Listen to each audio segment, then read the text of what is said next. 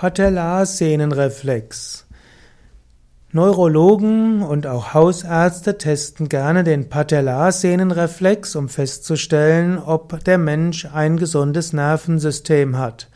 Patellarsehnenreflex wird auch genannt Kniesehnenreflex.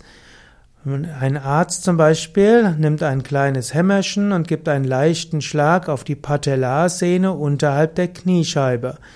Und dann wird der Reflex ausgelöst und dann wird der Musculus quadriceps femoris sich zusammenzieht und das heißt, dass es zu einer Streckung des Kniegelenks kommt, also das Bein, der Unterschenkel nach oben geht, wenn der Patellarsehnenreflex ausgelöst wird im Sitzen, was man typischerweise macht.